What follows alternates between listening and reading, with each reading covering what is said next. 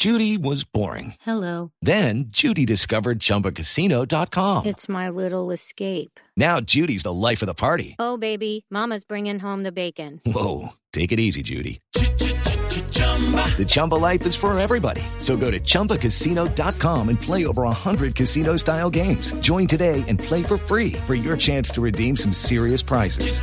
chumba ChumbaCasino.com. No purchase necessary. Void where prohibited by law. 18 plus terms and conditions apply. See website for details.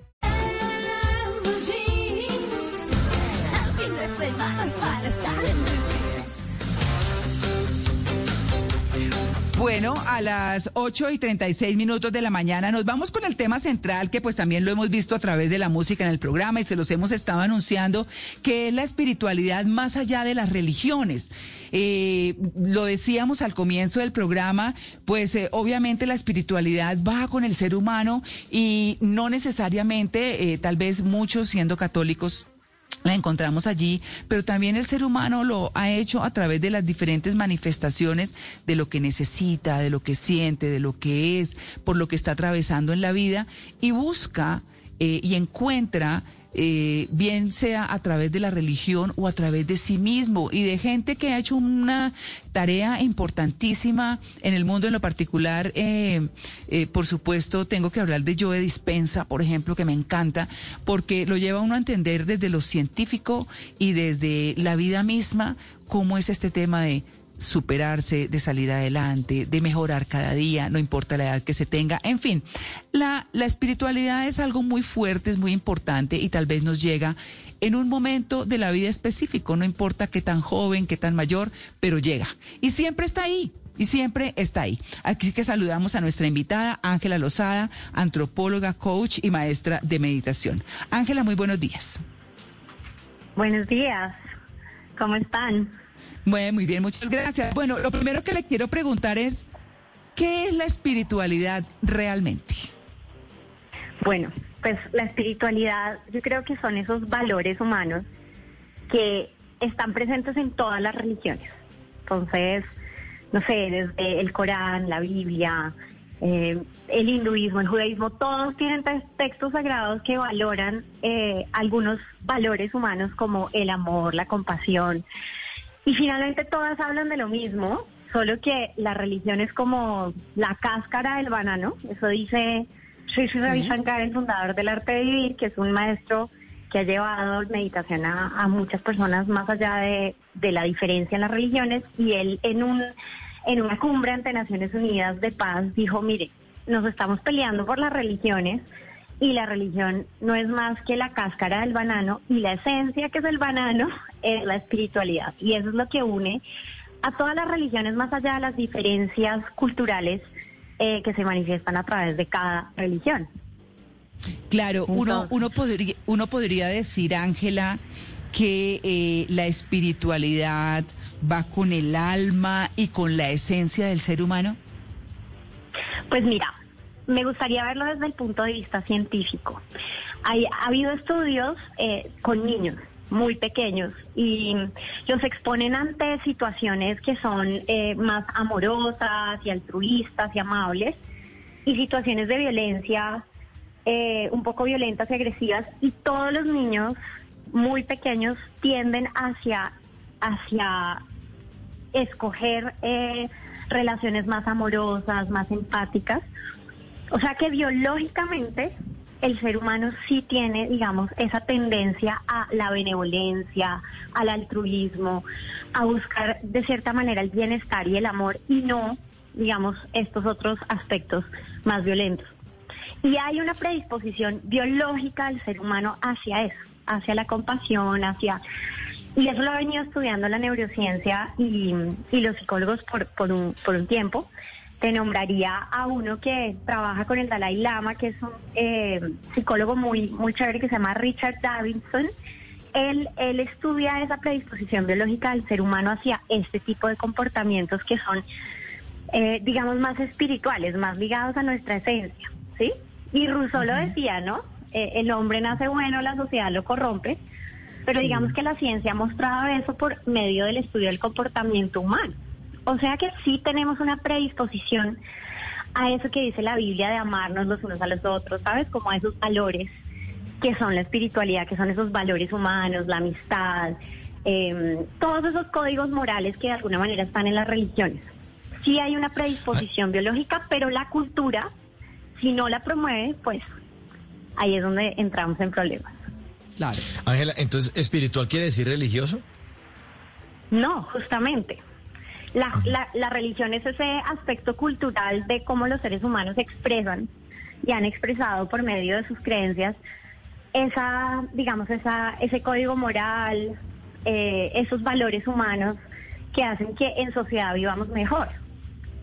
Entonces uno puede ser espiritual sin tener una religión. Lo que pasa es que la religión de cierta manera sí ayuda muchísimo en el sentido que tiene todos unos rituales y unas formas que le ayudan al ser humano a conectar con su espiritualidad. Pero no tienes que ser eh, religioso para ser espiritual. Claro. ¿Sí? Ángela, si, si todas las religiones eh, nos eh, piden que hagamos lo mismo, haz el bien y no mires a quién, y todas de, de acuerdo con su filosofía lo dicen, eh, pero las religiones sí nos ayudan a conectar con la espiritualidad. ¿Hay alguna religión que tenga como más características o, o, más facilidades para lograr esa, esa espiritualidad que necesita el hombro, especialmente en, en estas épocas actuales? ¿Hay alguna pues yo me atrevería a decirte que no hay una religión mejor que otra. Yo creo que lo que deberíamos es cultivar eh, un amor y un respeto por todas las religiones, ¿sí? Porque todas las flores bonitas deberían poder crecer en nuestro jardín, ¿no? No tendría solo que decir, no, esta es mejor que la otra. No, sencillamente nacen de, de, lugares y aspectos culturales muy diferentes. O sea, el budismo hace énfasis, digamos, en la autoobservación. Eh, el catolicismo hace un énfasis muy fuerte en el amor y el servicio hacia los demás. Eh, y digamos, el budismo hace mucho más énfasis en la paz interior. Pero al final todas nos llevan al mismo lugar y todos los caminos llevan a Roma. Entonces no me gustaría decir que una religión es más, es mejor que la otra. Todas son bellas, todas eh, buscan el florecimiento del ser humano y creo que deberíamos honrarlas todas y, respetarlas todas, ¿no? Y amarlas todas. Sí, sí, eh, así es, pero, pero también, eh, obviamente, para para sacar a la espiritualidad de la religión, porque sin duda alguna, y será nuestro tema de mañana, pues todas las religiones buscan ayudar a orientar seres humanos no, buenos, seres humanos eh, compasivos, bueno, en fin, muchas cosas. Pero, ¿cuáles son esas prácticas y esos rituales espirituales que no se enmarcan en ninguna religión, sino que son solo como ese sentir propio en el que eh, yo digo, bueno, eh, yo mm, como ser humano quiero esto o por qué me pasó? ¿Cómo llega uno a esa espiritualidad? Sin que necesariamente esté enmarcado en la religión. Marcada. Perfecto. Entonces ahí una vez más me refiero de cierta manera a la ciencia, a la neurociencia y a técnicas contemplativas que por muchísimos años han existido desde Grecia eh, y desde mucho antes de Grecia que son esas técnicas que Michel Foucault, este filósofo francés, llama las tecnologías del yo, como yo me logro conectar conmigo mismo, ¿sí? Y digamos que hay, por ejemplo, otro estudio que muestra que el bienestar, que creo que es un pilar muy importante para la espiritualidad, que es sentirse uno bien, sentirse en paz. ¿Sabes? No hay nadie que, haga algo malo si está feliz y tranquilo. Yo creo que uno siempre la embarra o comete errores o trata mal a alguien o hace cualquier cosa que no está, digamos, dentro de esos valores que definimos como la espiritualidad, si está amargado o está triste o está mal. Entonces el bienestar es algo que podemos todos cultivar y cuando estamos bien, uno no puede dar de lo que no tiene, ¿sí? Si uno tiene paz, da paz. Si uno se siente, siente amor adentro, va a dar amor afuera. Pero si uno adentro está frustrado, enojado, molesto, pues eso es lo que va a, va a estar estresado, eso va a salir afuera en nuestros comportamientos. Entonces, hay muchas maneras de cultivar el bienestar, ¿sí? Y una muy poderosa es la generosidad. Eh, Richard Davidson estudia el cerebro y muestra cuáles canales cerebrales hacen que uno se sienta mejor en la vida. Y muestra que cuando los seres humanos practican la generosidad, el servicio, el, el ayudar a otro, hay unos canales que hacen en tu cerebro que tú te sientas muy bien, que haya mucha más felicidad, más tranquilidad, más paz interior. Entonces, este es, digamos, esta es una manera que todos podemos hacer, ser más generosos, estar mucho más atentos a, a ver cómo podemos ayudar a otros. Por otro lado, todas las artes y eso científicamente muestran que hay como cuatro comportamientos que ayudan al bienestar. Y uno es ser resiliente, el otro es tener una mirada más positiva hacia la vida, la otra es estar como en un estado de flow en el momento presente que tiene que ver con la meditación. Y el cuarto es la generosidad, pero el más efectivo es la generosidad. Y por otro lado, pues tú hablaste ahorita de Joe Dispensa. y Joe Dispensa, sí, yo también. Joe Dispensa habla de la metacognición, de uno observarse a uno mismo y conocerse mejor por medio de la meditación. yo llevo muchos años por medio de la Fundación El Arte de Vivir, yo soy instructora del Arte de Vivir, enseñando meditación. Y la meditación es algo que nos conecta profundamente con nuestra esencia, ¿sí? Con esos valores de los que hablamos, que todas las religiones enaltecen, con el amor, con la paz interior, con la compasión, con la tranquilidad y desde ese lugar pues obviamente todo lo que hacemos va a ser va a ser hermoso, sí, va a crear cosas buenas. Entonces la meditación y todas estas técnicas de autoobservación son poderosísimas para lograr esos estados de bienestar y de y sí, de espiritualidad, de conectar con nuestra esencia, con nuestro espíritu. Claro, por supuesto. Eh, yo, yo quiero, como ya que mencionó a Joe Dispensa, yo les quiero recomendar a nuestros oyentes una aplicación que se llama Gaia. Y esa aplicación trae a un montón de expertos hablando de todo este tema espiritual desde diferentes puntos de vista. Y hay uno de Joe Dispensa que se llama Rewired, que es como reconectado. Y él habla como las personas tenemos la mente por un lado, el corazón por otro y hacemos otra cosa. Es decir, estamos totalmente desconectados. Entonces él dice que en, esta, en esta eh, serie espectacular, espectacular, porque es que me ha aportado tanto, tanto, de verdad que yo creo que es de las cosas que Dios me mandó para mirar, porque él dice que uno tiene que tener conectada la mente, el corazón y el hacer diario, o sea, pensar o decidir, sentir y hacer. Y entonces en el primer capítulo dice cómo funciona el cerebro respecto a todo esto. En el segundo dice cómo cambiar, porque uno sí puede cambiar desde la mente y desde el corazón haciendo. Y luego habla de cómo eh, del tema meditación que usted estaba mencionando, que me parece muy importante, que es la forma de educar al cerebro para que esté en el aquí y en el ahora, que es lo que debemos tener. O sea, los invito porque tiene unas cosas que uno dice, oiga, sí. Y esto, ¿no? Me parece tan interesante que, que, que los invito a que miren esa, esa serie y comiencen además, antes de esa serie, por ver, por ver como un baño general de, de lo que es sanarse, eh, porque usted hablaba de, cómo las cosas se ven reflejadas en comportamientos y en la salud. Yo digo, y en, comportamientos, y yo le agrego que en la salud, ¿cierto? Como usted decía, en el bienestar. Eh, ¿Por qué? Porque, pues, eh, obviamente todo lo que la salud y todo el cuerpo es el reflejo de lo que tenemos en el subconsciente, que es lo que dice yo de dispensa. Pero bueno, eso son cosas un poco más profundas. Lo que, lo que quiero es eh, como invitarlos a que miren una serie, una eh, película que la tuvieron un tiempo en Netflix, un documental, perdón, pero que ahora eh, no lo vi ahí, pero lo vi en Gaia, que se llama Heal, sanar búsquenlo, sanar, debe estar en alguna parte en internet, véanlo y después se ven la serie, sí, después se ven la serie de Rewire. Maravilloso. Sí, de Joe Dispensa, para que, ah, ¿cierto? Ay, es que es maravilloso. Y, hay un tema muy importante que es el cuerpo, tú lo mencionaste. El cuerpo guarda todas esas emociones, ese subconsciente, como esa, ese, o ese malestar o ese bienestar se experimenta en el cuerpo. Y hay algo que puede transformar completamente tus emociones, tu, tu estado de ánimo. Y desde ahí, cuando, y lo dice Joe Dispensa, y, yo lo he experimentado porque llevo muchos años enseñando esto, cuando tú sientes tu cuerpo, eh, sientes emociones de paz, estás tranquilo, empiezas a pensar diferente.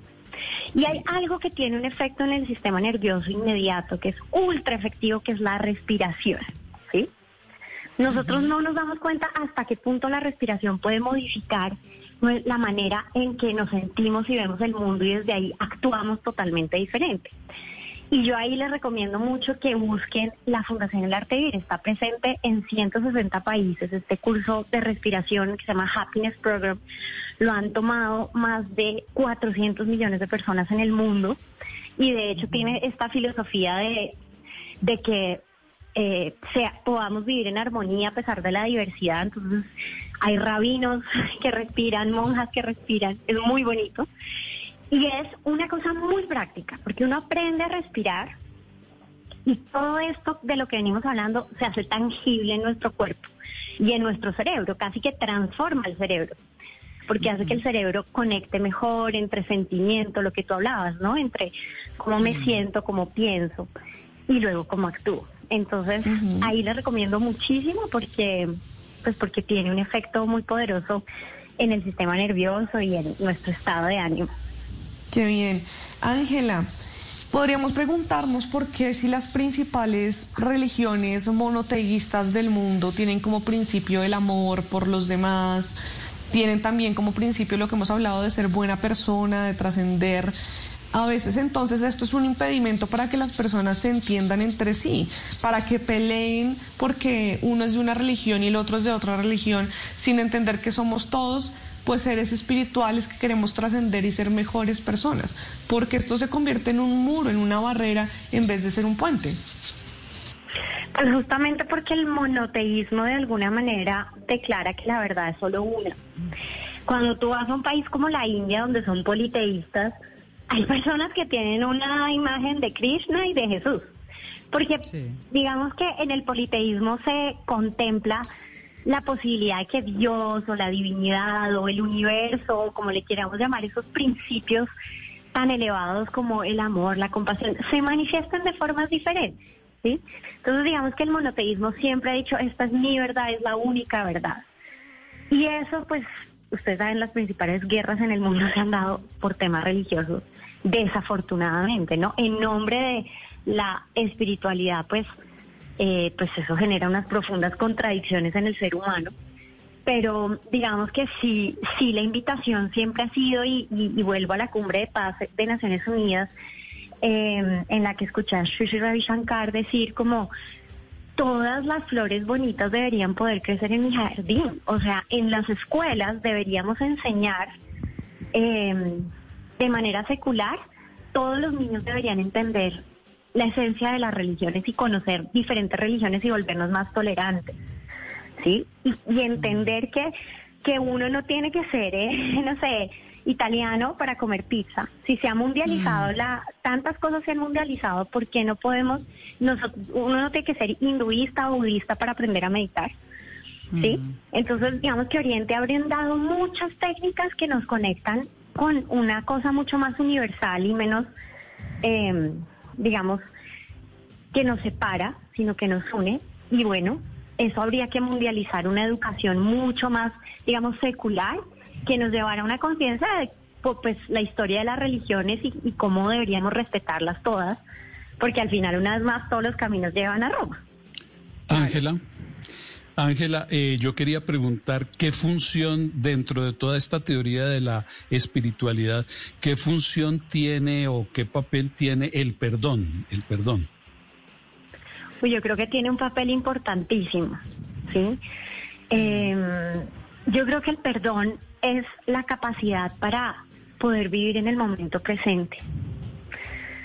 Si nosotros no nos aferramos al, al, a algo que pasó y como eh, que no nos gustó y, empezamos a guardar resentimientos como si viviéramos siempre en el pasado y no pudiéramos vivir en este momento.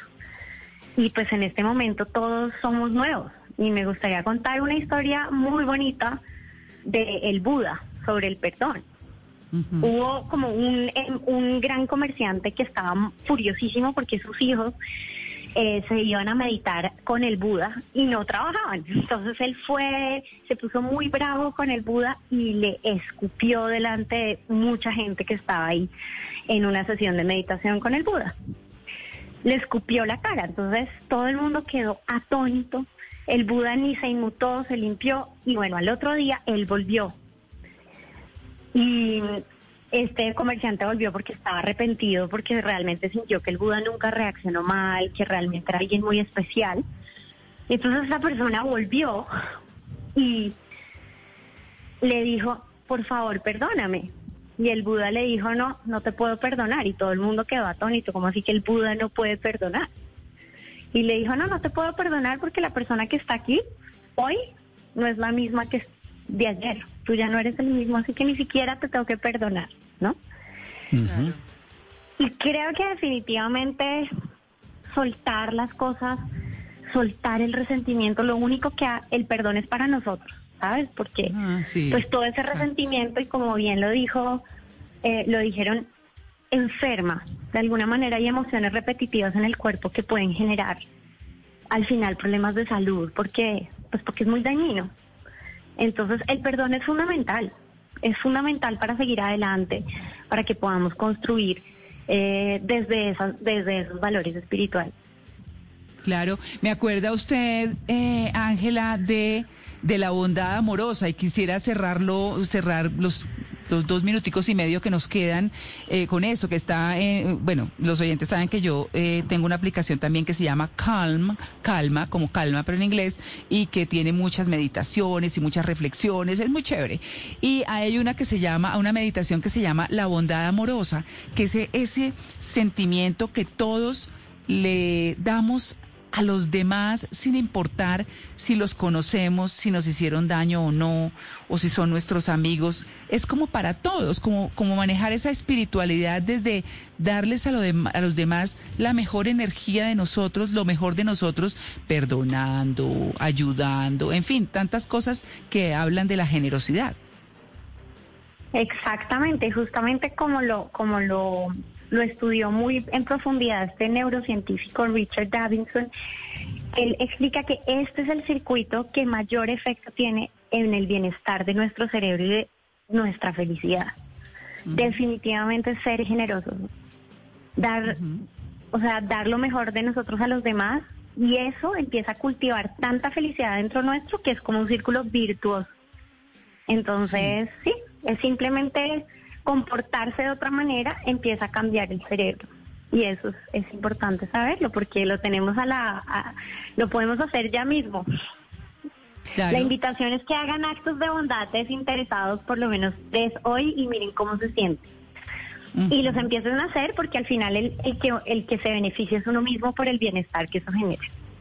Hay que tener una cosa, un, un acto de generosidad en el día, que es como el acto del día, la acción del día, y eh, hay que vivir en gratitud, que es un poco también lo que, lo que nos da tranquilidad y demás, dar gracias por lo que tenemos, por lo que somos, por lo que hemos logrado y hasta por las cosas malas que nos han llegado. Eso es parte de, de todo esto de la espiritualidad, que es bellísimo, que llega a nuestras vidas en algún momento y que nos, y que nos hace como más llevadero todo, más chévere, como más feliz sin necesidad de estar pues eh, eh, en nada frenético ni nada por el estilo, pero sí por lo menos eh, tener eh, una tranquilidad y una paz interior que se proyecte hacia los demás, ¿verdad? Así que pues Ángela, muchas gracias por su atención con En Blue Jeans de Blue Radio. No, muchas gracias a ustedes. Que tengan un muy lindo día. Bueno, muy bien, muchas gracias. Es Ángela Lozada, antropóloga, coach y maestra en meditación, hablando hoy de la, de la espiritualidad más allá de las religiones. Ya regresamos. Hello, it is Ryan, and we could all use an extra bright spot in our day, couldn't we? Just to make up for things like sitting in traffic, doing the dishes, counting your steps, you know, all the mundane stuff. That is why I'm such a big fan of Chumba Casino. Chumba Casino has all your favorite social casino style games that you can play for free anytime, anywhere with daily bonuses. That should brighten your day a little. Actually, a lot. So sign up now at chumbacasino.com. That's chumbacasino.com. No purchase necessary. Group. Void were prohibited by law. See terms and conditions. 18 plus.